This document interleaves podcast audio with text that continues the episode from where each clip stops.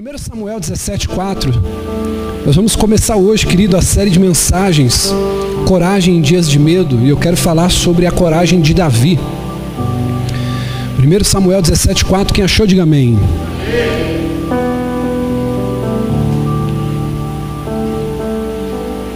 Um guerreiro chamado Golias, que era de Gate, veio do acampamento dos filisteus tinha 2 metros e 90 centímetros de altura. Usava um capacete de bronze e vestia uma couraça de escamas de bronze que pesava 60 quilos. Nas pernas usava caneleiras de bronze e tinha um dardo de bronze pendurado nas costas. A haste da sua lança, parecida com uma lançadeira de tecelão, a sua ponta de ferro pesava 7 quilos e 200 gramas seu escudeiro ia à frente dele. Golias parou e gritou para as tropas de Israel: Por que vocês estão posicionados para a batalha? Não sou eu um filisteu e vocês servos de Saul? Escolham um homem para lutar comigo. Se ele puder lutar e me matar, nós seremos seus escravos. Todavia, se eu o vencer e o matar, vocês serão os nossos escravos e nos servirão. E acrescentou: Eu desafio hoje as tropas de Israel: mandem um homem para lutar sozinho comigo. Ao ouvirem as palavras dos filisteus, diga comigo: Saul e todos os soldados ficaram atônitos e apavorados. E você diga amém. E tome seu assento.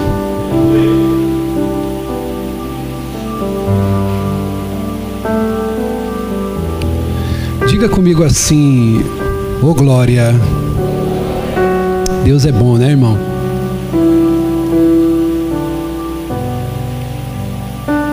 Não sei você, mas eu gosto desse barulhinho. Eu lembro que tem alguém em cima de mim, amém? Mandando bênção sem medida. Irmãos, o exemplo que nós vamos usar para essa nossa série de hoje é Davi. Davi ele foi um homem que teve coragem. Nós vamos falar aqui sobre algumas áreas que você e eu precisamos ter coragem. Davi ele teve coragem para lutar. Quando eu observo e olho para um exército inteiro dando um passo para trás, apavorado, com medo, eu vejo um jovem se levantando e dizendo: Eu vou enfrentar esse gigante.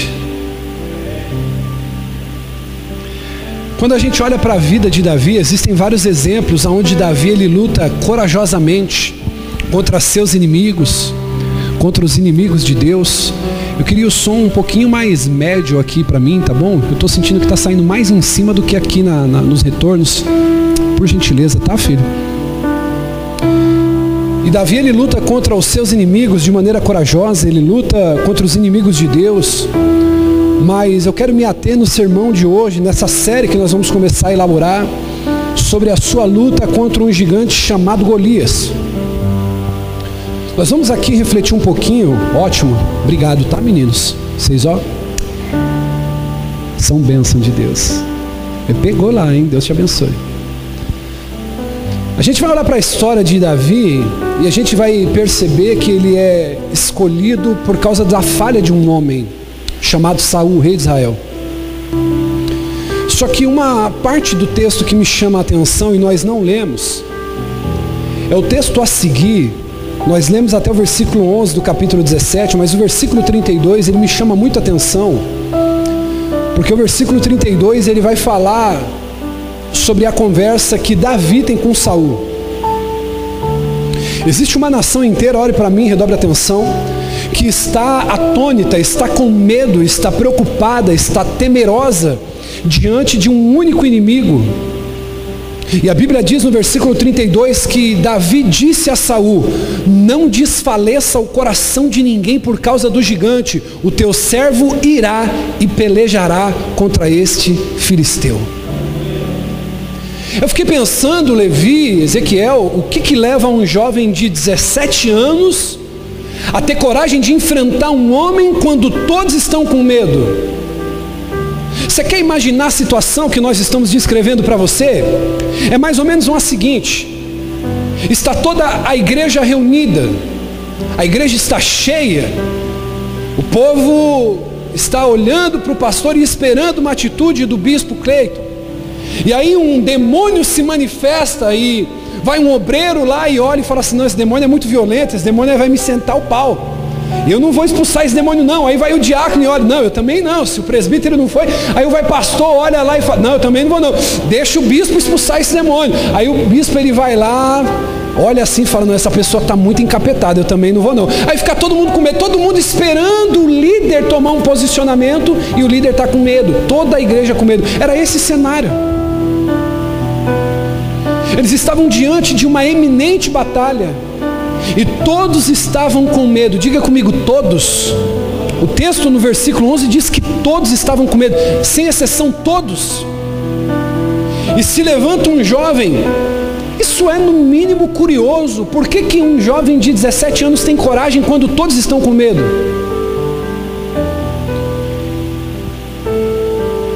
Talvez, irmãos, quando a gente fala das lutas de Davi, você pode falar assim, bispo, mas as guerras que eu estou travando hoje, elas não são como Davi. Eu não vou sair para enfrentar alguém com espada aí na rua. Eu não vou sair para dar pedrada em ninguém na rua. A verdade é que a natureza da nossa luta hoje ela pode ser diferente, de fato ela é, porque Paulo vai dizer em 2 Coríntios, capítulo 10, versículo 3, pois embora vivamos como homens, não lutamos segundo os padrões humanos. As armas das quais lutamos não são humanas, pelo contrário, são poderosas em Deus para destruir fortalezas. Destruímos argumentos e toda pretensão que se levanta contra o conhecimento de Deus e levamos cativo todo pensamento para torná-lo obediente a Cristo. Aleluia. Talvez a luta seja diferente, mas mesmo assim, falando de batalhas diferentes, existem lições que nós aprendemos com a luta de Davi Golias. Em resumo, querido, Saul é rejeitado como rei e Deus orienta Samuel a ungir um novo rei. Mais tarde, depois dessa unção de Samuel, desce a casa de Essel Belemita, ele unge Davi. A gente vai perceber que Israel ela se reúne para lutar contra esse filisteu. Na verdade, contra os filisteus, e Golias era um dos filisteus. A Bíblia vai dizer que Golias era um gigante, valente, um guerreiro e ele lança um desafio aos israelitas. Por quê? Porque ele era um homem de 2,90 metros e 90. Eu tenho 1,92m, ele só tinha nada mais, nada menos que um metro a mais que eu. O cara era grande. Só que não bastante dele ser grande, ele usava. Posso falar isso aqui? Ele usava uma armadura que só o peso dela já era o peso de Davi. Davi tinha 17 anos. O peso da armadura de Golias era 60. Se ele tinha 2,90 metros, quanto não pesava o homem? Não bastante ele tendo 2,90 metros, ele tinha uma armadura que pesava 60 quilos do joelho para cima, fora o ferro polido que ele usava nos seus pés. Ele tinha uma lança que só a lança pesava 7 quilos. Sabe o que, que é isso? É mais um saco de arroz do que você carrega quando você vai pegar no mercado. Só os homens aí digam glória. Quanto que está pesando um saco de arroz? 5 quilos, tinha um saco de arroz e meio na ponta da lança de Golias. Golias era um cara treinado desde a sua infância. Ele era um vencedor imbatível. Todo duelo que ele entrava, qualquer um que enfrentasse Golias, ele era destruído, era esmagado. E quando, preste atenção, talvez você não saiba dessa informação, quem veio hoje de manhã sabe. Se você não sabe, quando Golias ele lança o desafio para os israelitas, todos esperavam que Saul responderia esse desafio. Me pergunte por que, bispo?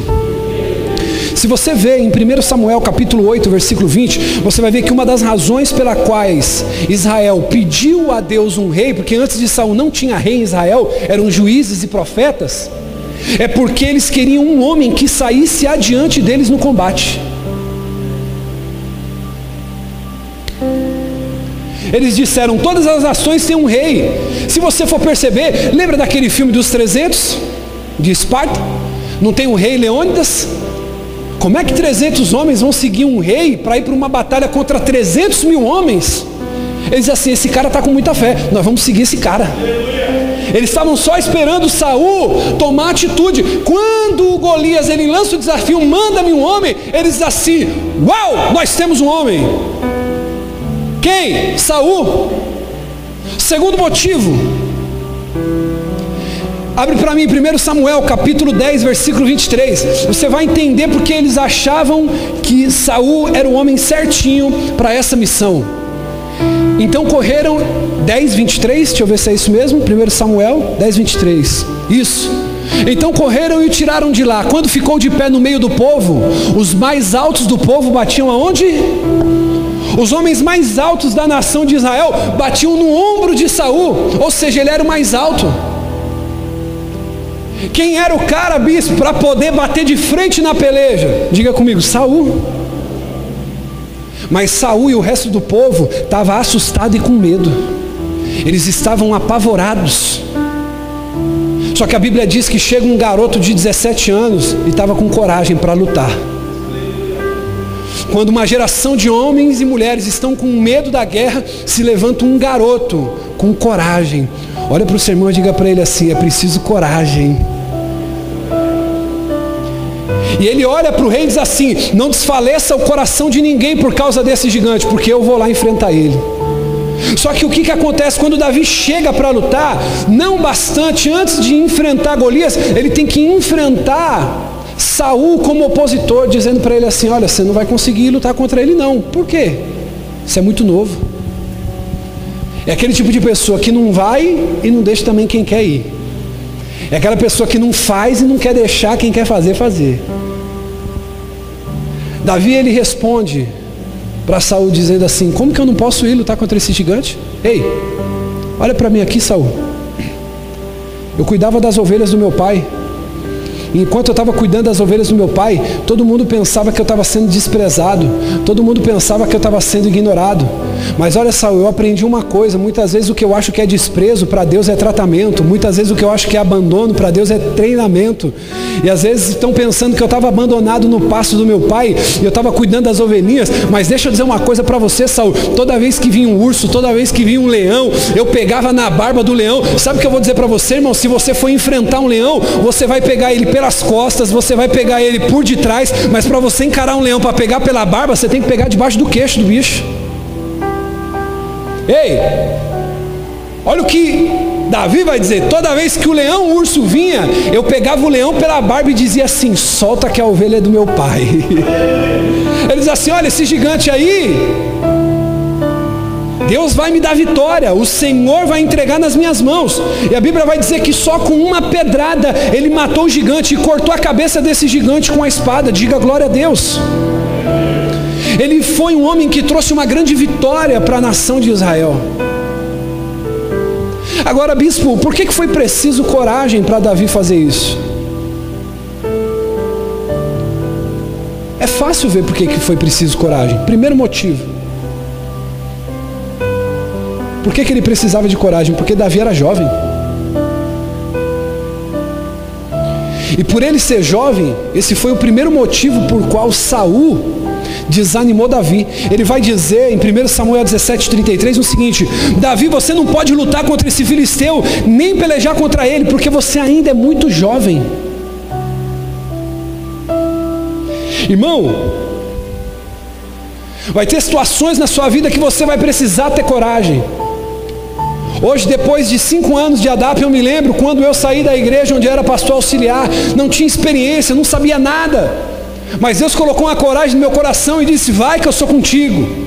Vai ter situações na sua vida, irmão, que a conta ela vai ser muito simples, não dá. Porque eu sou pequeno, eu sou novo, não tenho habilidade, não tenho experiência, mas Deus me trouxe nessa noite para liberar uma palavra profética para o teu coração. Não importa, mesmo que você seja novo, mesmo que seja sem experiência, o que Deus está dizendo aqui nessa noite, sabe o que é? Você precisa ter coragem. Aleluia.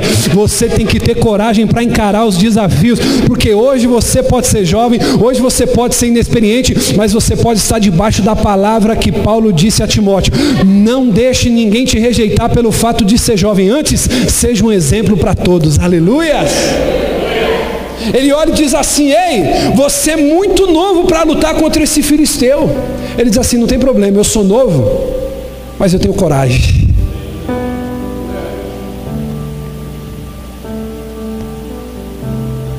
Quando ele chegou para lutar com Golias, Golias desprezou ele também, falando da juventude. Olha o que diz 1 Samuel 17, 42. Quando o filisteu olhou para Davi, desprezou ele, porquanto era muito jovem.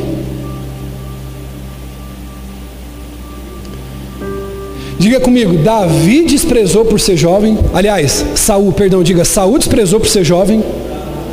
Pode ser melhor, Saul desprezou por ser jovem. Golias desprezou por ser jovem. Os seus irmãos o desprezaram por ser jovem. Versículo 28 do 17 diz que Davi não era esperado lá. E o seu irmão Eliabe diz para ele: Ei, o que, que, você está fazendo aqui? Por que, que você largou aquelas ovelhas que você estava cuidando do nosso pai? Irmão, eu quero dizer uma coisa para você. Redobre sua atenção e receba a primeira palavra profética dessa noite. É preciso muita coragem para você começar quando todos estão com medo de fazer. Você precisa ter uma convicção muito forte de que Deus é contigo. Deixa eu dizer uma coisa para você, querido. Nessa noite eu profetizo que o Senhor ele colocará coragem no seu coração. Quando todos dentro da sua casa tiver medo de começar um negócio, Deus vai começar esse negócio através de você. Quando todos estiverem perdidos no pecado, fique tranquilo. É através da sua vida que ele vai começar uma igreja naquele lugar, que ele vai começar um projeto de salvação naquele lugar. É preciso ter coragem quando todos estão com medo. Por isso eu vou dizer uma coisa para você, irmão. As pessoas que abrem caminhos de desbravadores, eles vão por direção que ninguém foi ainda. Irmão, deixa eu dizer uma coisa para você. Eu me lembro nos tempos de adolescente, quando eu fumava maconha, quando eu era esse jovem maconheiro, bebedor, baladeiro. Eu costumava muito ir no matagal para poder fumar maconha, porque a gente tinha medo da polícia, não é igual hoje. A gente tinha muito respeito antigamente. Olha essa bagunça que a gente vê hoje. E aí aqui, quem conhece aqui o Casteluche da Nitroquímica ali? Quem conhece? Eu entrava por aquele meio daquele matagal lá, junto com alguns amigos, e a gente, ó, trilha dentro, ia para lá, ficava fazendo fogueira e, e se drogando. Só que nenhum de nós arriscava entrar por um caminho que não tivesse o mato pisado. Por quê, bispo? Porque se o mato estava pisado, quer dizer o quê? Quer dizer o quê? Quer dizer o quê? Que alguém passou por ali. Só que aquele mato, ele não foi pisado. Alguém teve que pisar nele pela primeira vez. O que, que eu estou dizendo para você aqui? O primeiro motivo para Davi ter coragem é porque ele era jovem, ou seja, muitas pessoas olham para você e para mim e nos desprezam achando que a gente não tem capacidade. Mas eu quero dizer uma coisa para você: você mesmo sendo novo, você tem que entender que você precisa ter coragem para lutar. Você precisa ter coragem. Eu preciso ter coragem. Nós precisamos entender, querido, que eu tenho que ter coragem para lutar pelo meu casamento, coragem para lutar pelo meu ministério. Sabe, irmão, eu vou dizer uma coisa para você. Esse negócio, olha, eu acredito muito no referencial de quem é casado 20 anos, 30 anos, 40 anos, mas eu também acredito que pessoas que são recém-casadas podem viver um casamento poderoso na presença de Deus. Bispo, por quê? Porque existem coragem para lutar no casamento, existem coragem para pedir perdão, existem coragem para você se desculpar, existe coragem para sentar e resolver os problemas. Muitos casamentos estão indo ladeira abaixo, sabe por quê? Porque o homem não tem coragem de olhar no rosto da sua esposa e dizer, me perdoa, estou errado. Muitas vezes o casamento está indo ladeira abaixo porque a mulher não tem coragem de olhar no olho do marido e dizer assim, olha meu amor, me perdoa. Nós precisamos de coragem muitas vezes para lutar por aquilo que amamos. Precisamos ter coragem muitas vezes de sentar os nossos filhos e dizer que estão passando dos limites. Precisamos sim ter coragem muitas vezes de pegar um chinelo e castigar os nossos filhos batendo bumbum. Por quê, bispo? Porque a Bíblia diz que a gente não deve tirar a vara da correção dos nossos filhos. Teve uma pessoa, porque aparece gente de tudo quanto é lado na internet, irmão. Eu estou tomando um cuidado com esse negócio de internet. Tem gente aqui que precisa tomar cuidado também, amém? A pessoa falou assim, bispo, você é a favor de disciplinar uma criança? De corrigir? Eu falei, sou. Minha filha, quando passa dos limites, ela ela toma uma chinelada na bunda. Irmão, só quem aqui, só quem já levou chinelada na bunda? Só. Só quem aqui levou palmada? Só quem aqui já apanhou com alguma coisa além do chinelo? Quem apanhou aqui? Você apanhou com o que além do chinelo? Fala aí. Cinta. Fio, ô glória. Quê? Que mais? Man, meu, mangueira, ô oh, glória, esse era pai bom, hein? Meu Deus. panela de pressão, essa aí fui eu. Já apanhei com uma panela de pressão, meu pai jogou nas minhas costas. Irmão, eu preferia apanhar de panela de pressão do que com galho de romã. Aquilo é um demônio, irmão. Galho de romã não quebra. Aquilo parece pior que uma mangueira de chuveiro. Aí a moça falou para mim assim, bispo, se bater em animal da prisão, por que, que a gente pode bater em criança? E você vai ver que as pessoas elas são muito sagazes na, nos seus comentários, nas suas indagações. Irmão, se a gente for contextualizar tudo e a gente for pegar a modernidade, a gente tem que rasgar a Bíblia e a gente não vive mais por ela. A Bíblia diz que a gente não deve retirar a vara da correção dos nossos filhos. Estou dizendo uma coisa para você: corrigir é uma coisa, espancar é outra. Minha filha está numa idade já que tem coisa que não adianta bater. Sete anos. Eu e você que estamos aqui, você que é de 85, 90 para cima, você, aliás, 90 para baixo, a gente não cresceu na era do tablet, a gente não cresceu na era da, do Google. Esses dias eu olhei no meu YouTube, eu olhei no meu, no meu navegador do Google, e tinha um monte de pesquisa lá, mas eu falei, minha filha não sabe escrever. E eu fiquei encasquetado com aquilo, irmão. Eu comecei a montar uma campana que eu falei assim, eu vou pegar para descobrir o que está acontecendo. E aí eu lá, não filho, ó, o pai está trabalhando aqui, fica com o celular. Aí sabe o que eu descobri, irmão? Que ela vai no Google, e se você abrir o seu aplicativo agora, não faça isso, mas depois, você vai ver que tem um microfoninho e do lado do campo de digitação. Eu não sabia isso. Aí ela apertou Google. E no Google tem tudo ou não tem, irmão? Como fazer slime com as coisas que tem na cozinha. Pega farinha, pega maisena, pega não sei. Irmão, tem tudo. Eu fiquei olhando assim, eu falei, eu não acredito. Então hoje é um desafio a gente cuidar das nossas crianças na era da informação. Tem coisas que você vai ter que ter estratégia, você vai ter que pôr um castigo, você vai ter que tirar uma coisa que gosta. Mas no nosso tempo, era couro, diga oh, glória. Era couro. E aí, irmão, quando a gente olha muitas vezes para isso, isso foi o que forjou o nosso caráter. Isso foi o que nos tornou quem nós somos. Olha para quem está do seu lado e diga assim: às vezes é uma boa falta de couro. Diga, diga, diga.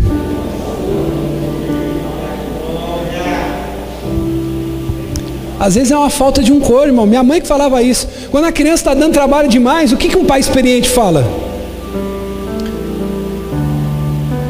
Eu vou perguntar de novo aqui. Um pai ou uma mãe experiente, quando a criança está trabalhosa demais, o que, que ele fala? É o quê? É falta do quê? É falta do quê? E se a gente pegar uma ovelha que está dando trabalho demais, irmão, o que, que a gente faz? Olha para o teu irmão e diga assim: Deus está falando.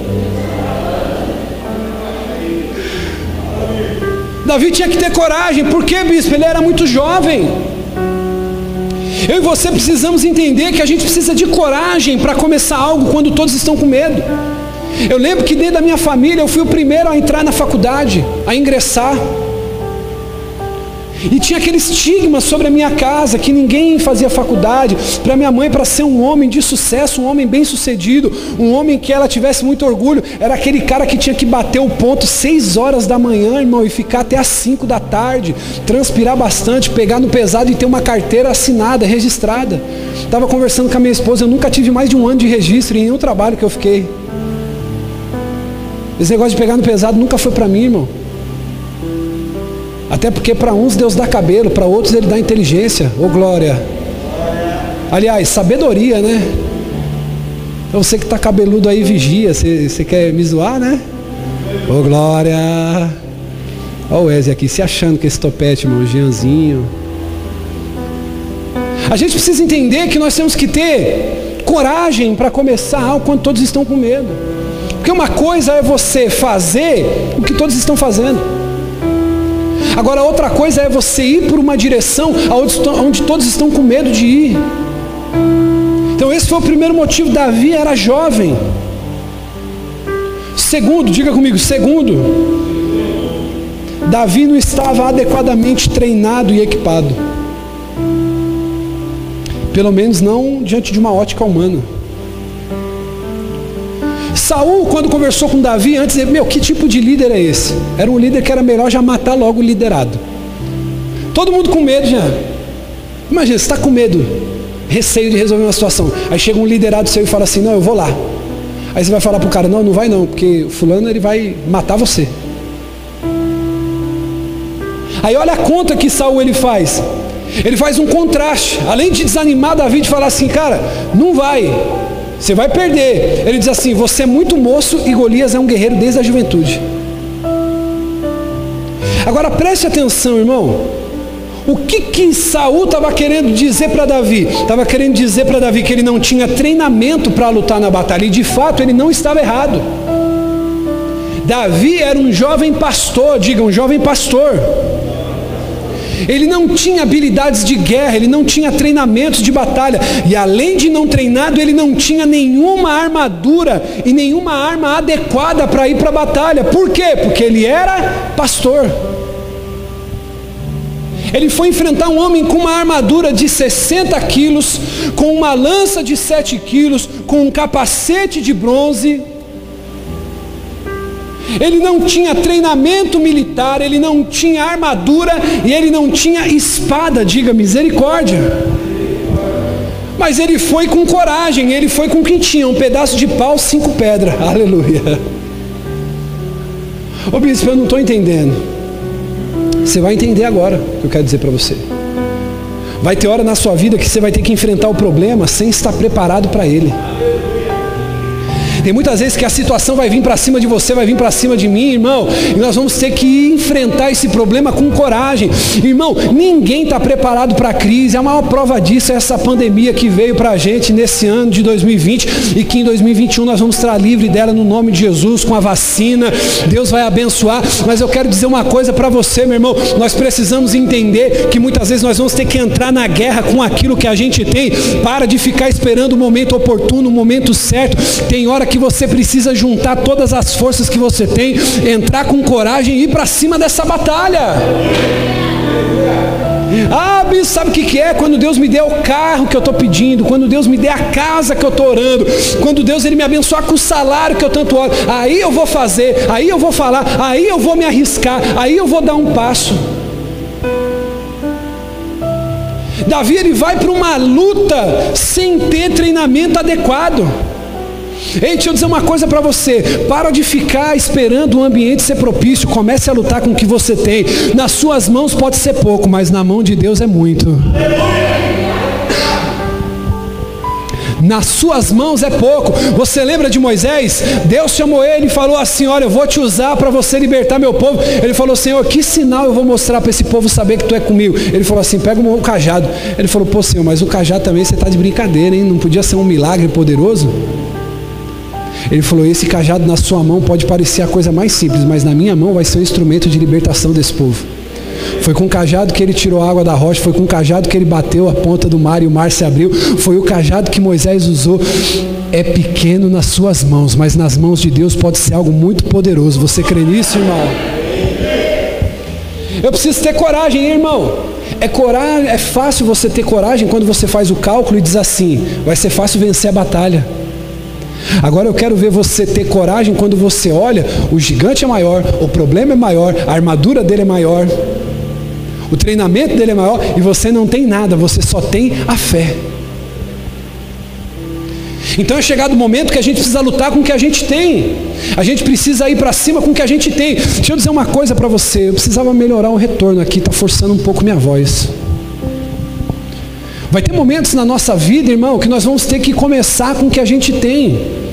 Para com essa pretensão, irmão, de esperar as coisas estarem tudo do jeito. Ah, bispo, sabe o que é? Quando eu tiver com dinheirinho guardado, eu vou começar minha empresa, eu vou começar meu salãozinho, eu vou começar o meu negócio, eu vou começar a mudar meu casamento, eu vou fazer uma viagem. Irmão, se você esperar para desfrutar com o teu marido, com a tua esposa, com os teus filhos, com a tua família, quando você tiver dinheiro para viajar para Dubai, quando você tiver dinheiro para viajar para Atibaia, para comer camarão na beira da praia, você nunca vai desfrutar. Se você não pode, pega aquele macarrão instantâneo mesmo, prepara a melhor mesa que você puder, mas desfrute com a tua família. Não espere o ambiente ficar favorável. Você tem que lutar com as armas que você tem. Quantas pessoas estão deixando de ser felizes com o que tem hoje, sonhando com o que podem ter amanhã?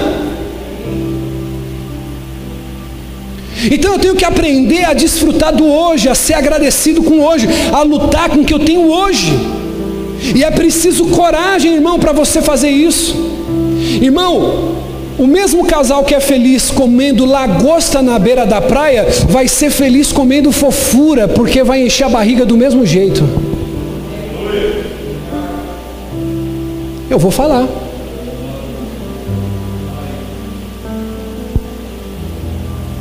O mesmo casal que é feliz comendo no Outback, comendo no Madeiro, comendo no Novilho de Prata, vai ser feliz também no dogão da Dona Cristina da esquina, porque vai encher a barriga do mesmo jeito. Eu tenho que parar de querer ser feliz com o estilo de vida que os outros têm.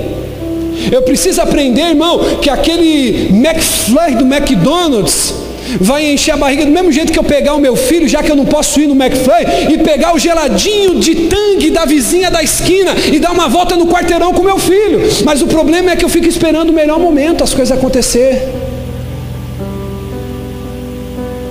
Eu preciso ter coragem. Irmão, nessa pandemia, posso falar uma coisa sim ou não? Sabe o que, que essa pandemia revelou para nós que somos pais? A nossa incapacidade de cuidar dos filhos.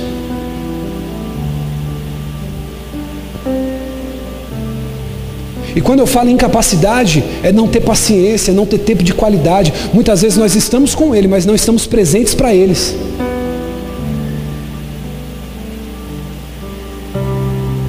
E é preciso coragem para a gente falar sobre isso e assumir essas verdades. Davi precisou de coragem, por quê? Porque ele não tinha o treinamento necessário. Irmão, deixa eu dizer uma coisa para você: quando essa igreja começou há cinco anos atrás, eu queria tanto ter a maturidade e a experiência que eu tenho hoje, mas não tinha como, eu era jovem. E além de ser jovem, eu não tinha o treinamento necessário. Mas louvado seja Deus que nós estamos aqui. Por quê? Porque alguém teve coragem para começar. Quem é casado aqui há 5 anos, 10 anos? 5 anos, 10 anos aqui, 5 anos. Já. Ó. Oh, quantos de vocês novinho? Lembra quando você começou a namorar? Lembra quando você falou, vou me casar? Quando você falou, vamos juntar os paninhos e vamos viver junto?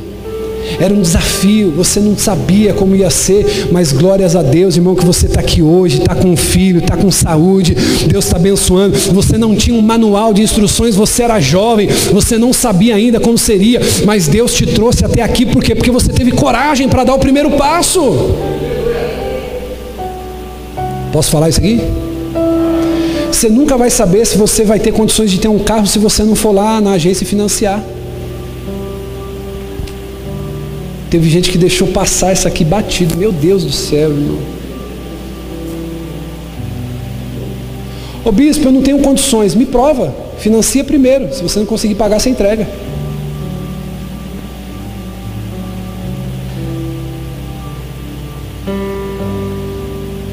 Me prova que você não tem condições. Faça esse favor. Eu duvido. Eu duvido se você nesse ano que vai se iniciar, se você entrar numa agência, mesmo não tendo condições, mesmo você sendo uma pessoa inexperiente, e falar assim, bispo, eu vou financiar meu carro.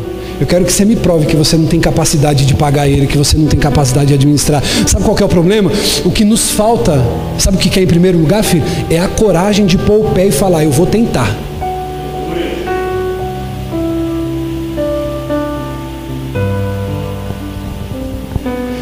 Eu preciso viver algo no meu casamento, bispo, algo novo. Você precisa ter coragem de pôr um pé para tentar. Sabe, irmão, quantos casamentos tem que um homem fica ameaçando? Não, eu vou te deixar, eu vou embora. Ei, meu filho, quer essa instrução de altar? Quer essa instrução de altar, minha filha? Fala assim: vá com Deus, vá-te embora. Tenha coragem muitas vezes de arriscar. E diga: e se for, não volta mais.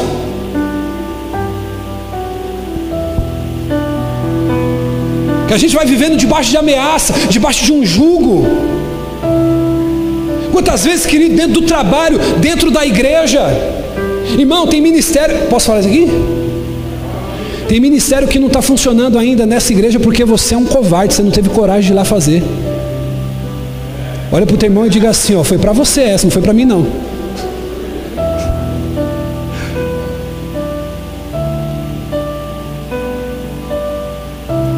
Coisa na sua vida que não aconteceu ainda. Posso falar isso aqui? Vou falar. Tem coisa na sua vida que não aconteceu ainda, sabe por quê? Porque você não teve coragem. Davi venceu, sim ou não? Só que se ele não tivesse tentado.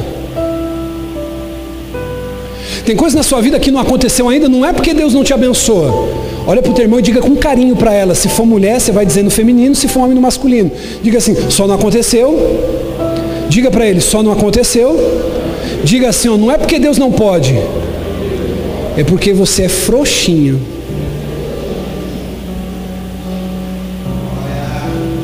A gente tem que ter coragem. Eu preciso ter coragem, diga, eu preciso ter coragem. Lutar com o que eu tenho. Bispo, por que, que Davi precisou ter coragem? Olha só isso aqui. Porque o adversário de Davi era um guerreiro e um gigante. A gente já viu no começo da mensagem que Golias ele foi treinado como um guerreiro desde a juventude. Se o treinamento de Golias não fosse bastante para intimidar qualquer adversário em potencial, eu não sei o que seria. O tamanho de Golias, a altura de 3 metros, qualquer um de nós teria tremido diante de Golias, sim ou não, irmão? Qualquer um de nós teria tremido diante de Golias, por quê? Porque ele era um guerreiro grande, ele era um guerreiro formado desde a sua infância. Sabe o que eu quero dizer para você aqui nessa noite, irmão? Escute isso que eu vou dizer para você. Criançada é assim mesmo, irmão. Se vocês for prestar atenção, daqui a pouco vem minha filha, filho de outro aqui, fique em paz. Vai dar tudo certo, amém? O que, que eu estava falando mesmo? Olha para o teu irmão e diga assim: vigia na terra, crente. Golias era um guerreiro, irmão, treinado desde a infância. Ele era um gigante. Qualquer um de nós iríamos ter medo desse gigante, sim ou não, irmão? Mas eu venho nessa noite dizer para você, sabe o que? Que na maioria das vezes o seu problema vai ser maior que você. É difícil você enfrentar um problema menor que você, porque quando ele é menor que você, você resolve ele e não está nem aí. Agora sabe qual é a questão? Você precisa coragem para enfrentar. Eu quero profetizar nessa noite, irmão. Deixa eu dizer uma coisa para você. Você abaixou a mão, né? Só porque eu não, não, não continuei, né? Eu quero falar isso aqui de maneira muito precisa. Esse problema que você está enfrentando no seu casamento hoje, é maior do que você. Você vai precisar de coragem para enfrentar. Enquanto você não tomar uma decisão de sentar, falar para tua esposa tudo que você sente, falar para o teu marido tudo que você sente, igual eu já ensinei e faço com a minha esposa. Esses dias ela sentou, irmão, e ela falou. E o nosso combinado é o seguinte: eu não posso interromper. Porque na verdade não importa quem está certo e quem está errado, o que importa é como o outro se sente. Quer viver bem no teu casamento? Aprenda a compartilhar isso com o teu marido, com a tua esposa, principalmente se o casal estiver aqui. Ela falou, ó, você falou isso, falou aquilo, disse isso, disse não sei o quê. Eu não sou nada disso. Aí eu estava querendo retrucar. Não, é sim, mas por dentro eu falei, não, combinado foi que eu não posso falar. Às vezes você tem um problema dentro do ministério, irmão, e acaba pagando o pastor, acaba pagando a igreja, porque você não teve coragem de ir procurar a pessoa que te ofendeu, a pessoa que te feriu, a pessoa que te machucou, para você poder zerar as coisas. Aí tua vida fica toda travada, amarrada no mundo do espírito. Por quê? Porque você não libera perdão, fica carregando a pessoa de maneira, sabe, magoada no seu peito. É preciso coragem para a gente enfrentar os nossos inimigos. É preciso coragem para enfrentar o nosso inimigo. Bispo, por quê? Porque de fato o nosso inimigo ele é maior do que a gente. Eu preciso enfrentar, querido, os meus pecados ocultos. Você sabia que tem coisa que a tua esposa vive que ela não te conta, tem coisa que teu marido vive que ele não te conta, porque são pecados secretos, ocultos. E nós precisamos alcançar essa libertação de poder olhar para nossa mulher e dizer: Olha, eu tenho fraqueza nessa área. A esposa falar: Eu tenho fraqueza nessa área, eu tenho fragilidade nessa área. Vencer os nossos gigantes, por quê? Porque eles são maiores do que nós. Eles são maiores do que a gente, a gente sempre vai ter um problema maior. Só que a gente precisa de coragem para enfrentar. Irmão, presta atenção que eu não estou falando de unção, eu não estou falando de preparação, eu estou falando de coragem. Diga comigo, uma atitude. A verdade é, querido, que na maioria das vezes a gente não está preparado para os problemas que a gente vive. Por isso que eu preciso ter coragem para poder enfrentar os problemas. É como às vezes a gente brinca conversando entre os meninos, tem que ir para cima do problema. E a nossa vida, muitas vezes, é um reflexo do nosso carro. Quem aqui já teve carro ou tem carro? Bicicleta. Estojo de maquiagem. Então todos vão entender. Estojo de maquiagem, eu falo isso, irmão, porque eu não sabia. Mas tem uns estojos de maquiagem aí, irmão. Que eu falei para minha esposa, eu falei, valei-me meu Deus, eu sou dizimista e ofertante, que Deus repreenda o devorador. Estojo de maquiagem caro, de 6, 150, 200, 250. Sim ou não? Irmão, você pode bater a porta da geladeira para trincar a porta da geladeira, mas mexe no estojo da mulher para você ver. De maquiagem, sim ou não? Se for aquela base da Mary Kay ainda, aquele negócio caríssimo. Tem homem, irmão? Posso falar isso aqui? Se o cara alisasse a esposa dele como ele alisa o carro para lavar, irmão, a mulher seria a mulher mais completa desse mundo. O cara passa pano, o cara tira risco, passa pretinho, passa pincel, passa silicone, mas o cara não faz um carinho no rosto da esposa. E a nossa vida muitas vezes é um reflexo das nossas coisas. Bispo, o que, que o senhor está falando? É. Já parou para perceber? Você pega o carro bonitinho, você pega o estojo de maquiagem bonitinho, a geladeira, o fogão que seja, aí vai um risquinho. Aí você fala, não, é só um risquinho, não tem nada. Aí vai lá, dá um amassadinho. Você fala, não, só foi um amassadinho, não é? Nada. Aí ele fica 15 dias, 20 dias, 30 dias tomando chuva, tomando sol. Aí vai dando aquela ressecada na pintura, você vai falando, não é? Nada. Aí fica um amassado na frente, um risco atrás, o para-choque dá uma trincada, o retrovisor já fica meio penso. Aí você fala, pô, eu tô duro agora, não posso gastar 150 reais para trocar o retrovisor. Você vai lá, pega uma fita de 5 reais e coloca ali para poder amarrar. E quando você vai ver, o carro ele tá todo remendado, riscado, estourado, e você acha que não tem nada. Por quê? Não tem coragem para resolver o problema. Partir de hoje, irmão, quantas vezes você está com o mesmo problema no carro há anos, o mesmo problema na batedeira há anos, o mesmo problema na geladeira há anos, o mesmo problema no casamento há anos, o mesmo problema de frieza espiritual há anos, e não toma uma atitude. Diga comigo, eu preciso de coragem. Aleluias. Nós precisamos de coragem, irmão. Nós temos que entender que a gente tem que ir para cima do problema. Eu não posso ficar esperando, irmão. Pensa uma coisa que eu odiava, era ficar pegando, era esperar, ficar pegando fila em banco, fila no contador da igreja. Irmão, deu problema no documento da igreja, depois deu problema no banco. As duas coisas que eu mais odeio na vida, que é pegar fila para falar no contador e fila no banco. Por quê? Porque eu não tinha coragem de resolver o problema. E quantos problemas você está vivendo nessa noite? O Espírito Santo está ministrando teu coração agora, porque você não tem coragem. E irmão, principalmente mulheres, às vezes elas querem evitar um conflito dentro de casa com o marido, um conflito com o filho, e fica guardando, guardando. Irmão, deixa eu dizer uma coisa: você vai ser profeta nessa noite, você não vai guardar nada, você vai pôr tudo para fora. Eu profetizo que você vai ter coragem, amém? Amém. Ou vai ou racha, irmão. Ou vai ou racha. Ou é tudo nada. Chega desse negócio de ficar em cima do muro. Davi ele precisou ter coragem. Se ele ficasse parando para fazer cálculo, diaconisa Juliano, ele ia falar: é mais forte do que eu, sim ou não? A armadura ele tem, eu não tenho, sim ou não? Quando você fica parando demais para fazer cálculo, você não entra na batalha, irmão. Eu quero profetizar, querido, sobre a tua vida, que antes de terminar o dia 31 de dezembro, você vai começar a derrubar gigante na tua vida. Você vai começar a viver o sobrenatural. Isso por quê? Porque você está debaixo de uma palavra essa noite e o Senhor te autoriza a ter coragem para lutar nessa noite. Se você crê nisso, aplaude bem forte, Senhor.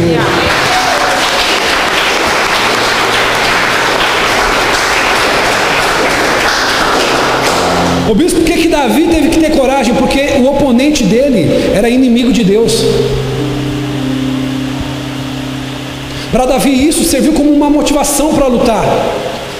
Mas essa luta com Davi foi mais do que uma luta física.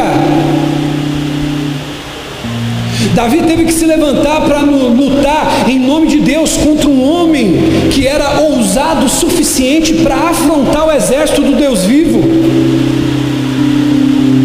Olhe para mim, redobre sua atenção. Eu quero dizer para você. 1 Samuel, abre para mim, filho. 1 Samuel, capítulo 17, versículo 48. Olha o que vai dizer o texto aqui, irmão, em 1 Samuel 17, 48. A Bíblia vai dizer que quando chegou o momento de lutar, Davi não hesitou. É 48, filho, 17, 48, isso. Olha para mim aqui. Vamos contar até três. Um, dois, três. Quando o filisteu.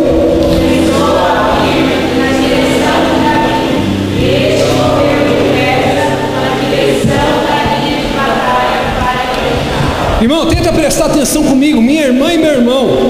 Quando o filisteu começou a vir na direção de Davi, tenta pegar no teu espírito agora aquilo que o Senhor falou comigo. Quando ele avistou de longe preste atenção. Cadê o André? Vem cá, meu filho. Rapidinho, vem cá, André. Vem aqui para cima do altar. Eu vou descer. Deixa o texto aí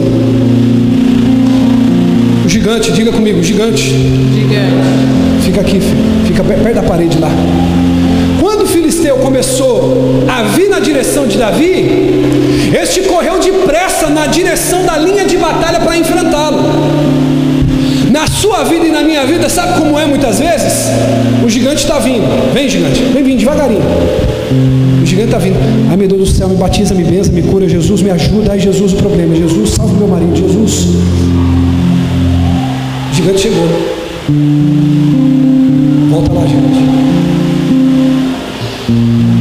Olha para mim. O gigante da vida financeira está assolando você. Até quando você vai ficar contando moeda para pagar conta? Até quando você vai ficar praguejando a vida do pastor na hora de dar oferta dentro da igreja porque você não cuida da vida financeira? O gigante da vida financeira está vindo. E sabe o que você está fazendo? Sabe o que você está fazendo? O gigante está vindo. E você, não, eu vou passar só em seis vezes isso aqui. Não, eu vou ir na igreja, eu vou orar para Deus abençoar minha vida. Senhor, me livra do gigante das dívidas. O gigante aparece. Você se esconde. Deixa eu te perguntar uma coisa: se fosse para você resolver tua vida financeira hoje, você sabe exatamente quanto você precisaria? Volta lá, gente. Davi vai nos dar uma lição nessa noite. Ei, Davi estava atento aos seus inimigos, amém? Deixa eu dizer uma coisa para você. Você sabia, filho, que você tem um inimigo no teu casamento? Você sabia que você tem um inimigo na tua vida financeira? Você sabia que você tem um inimigo no teu ministério? Você sabia que você tem um inimigo dentro da tua empresa? A Bíblia vai dizer em Efésios capítulo 6, versículo 10, que a nossa luta não é contra a carne, não é contra a sangue, mas a nossa luta é contra principados e potestades nas regiões celestiais. Ei, olha para mim, irmão. Davi ele estava observando, ele falou: é o inimigo. Vem inimigo.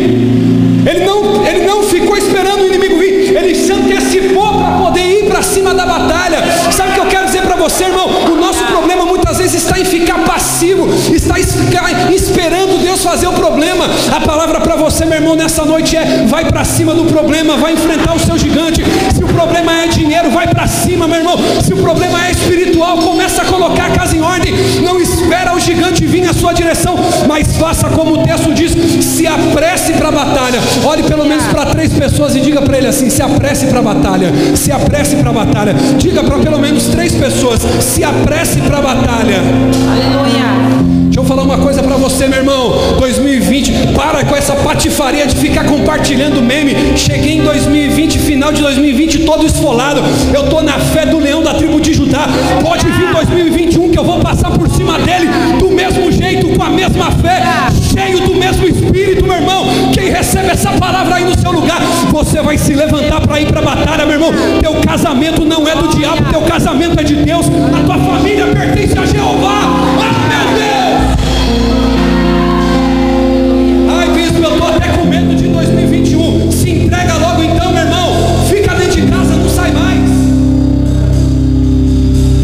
Vai vir nessa fé, meu irmão, você vai ficar para trás. Quem está comigo nessa fé? Ei, meu irmão, se você está com problema no casamento, é hoje. É hoje que você vai para cima desse gigante. Se você, irmão, está com problema financeiro, é hoje. Você vai chegar em casa, vai pegar um papel, vai pegar uma caneta, vai anotar tudo e você fala assim: Eu não vou esperar o gigante chegar. Eu não vou esperar o gigante chegar. Para com esse negócio de ficar esperando os outros ligar para te cobrar, para querer fazer negociação de dívida. Vai para cima desse gigante, meu irmão. eu aprendo com Davi o seguinte: seguinte, ele se apressou para a batalha. Quer um conselho de ouro nessa noite? Quem quer? Não espere a luta vir, corre para a batalha. Eu vou repetir isso aqui. Não espera a luta vir, corre para a batalha. Você conhece aquela pessoa que fica caçando pelo em ovo? Caça motivo de confusão para tudo? Você tem que ser essa, esse tipo de pessoa no bom sentido. Você está vendo que alguma coisa não está bem? Já vai para a batalha. Falei, fulano, vem cá, eu estou sentindo que você está meio diferente. Abre o coração aqui, diga para mim o que quer. Ei, meu amor, estou sentindo que você está meio assim, o que está acontecendo? Não, vem aqui. Eu aprendi que eu não posso esperar a luta vir, eu tenho que correr para a batalha. Sabe, irmão, deixa eu dizer uma coisa para você. Não vem me procurar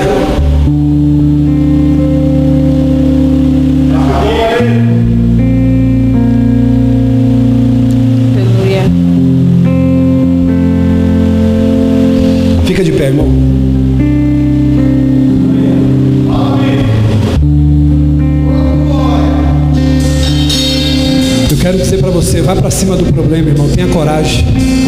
Tenha coragem.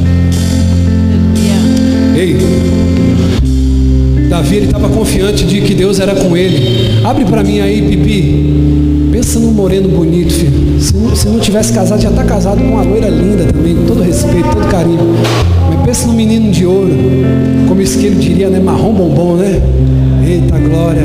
Abre para mim aí, filho. 1 Samuel 17, 46. Eu encerro aqui. 1 Samuel 17, 46. Você vai sair daqui hoje debaixo dessa palavra. Deus está te dando coragem em dias de medo, coragem em dias de medo. Bispo, coragem para quê? Para lutar. Você não vai ficar, irmão, se escondendo atrás de série da Netflix. Você não vai ficar se escondendo atrás de filme para passar o tempo. Você não vai ficar se escondendo atrás de rede social. Você vai para cima do problema, você vai encarar. Deus vai te dar vitória porque Ele é contigo. Aleluia. Olha o que diz. Davi disse a Golias: Hoje mesmo, o, hoje mesmo o Senhor te entregará na minha, na minha. Estende a tua mão aí, meu filho. Estou profetizando nessa noite, querido, que Deus vai entregar na tua mão esse problema. Ele vai entregar na tua mão esse gigante.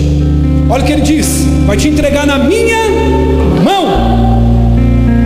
Ferir-te-ei e tirar-te-ei a cabeça.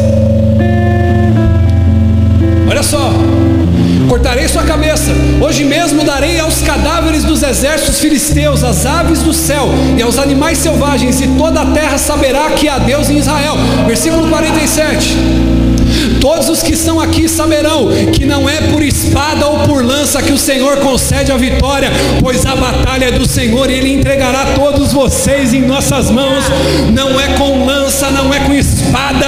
Deixa eu dizer uma coisa para você: as pessoas olharão para a tua vida e saberão que existe um Deus que peleja a tua peleja, que peleja a tua peleja. Quando você tiver coragem para enfrentar o problema, coragem para enfrentar o problema. Só quem crê nisso aqui, irmão, diga amém. Eu preciso confiar no Deus que eu sirvo, amém? Eu preciso confiar no Deus que eu sirvo. Deixa eu dizer algo aqui, irmão. Antes do dia 31 de dezembro, nós estamos hoje no dia 7, é isso? Dia, 6, dia 7?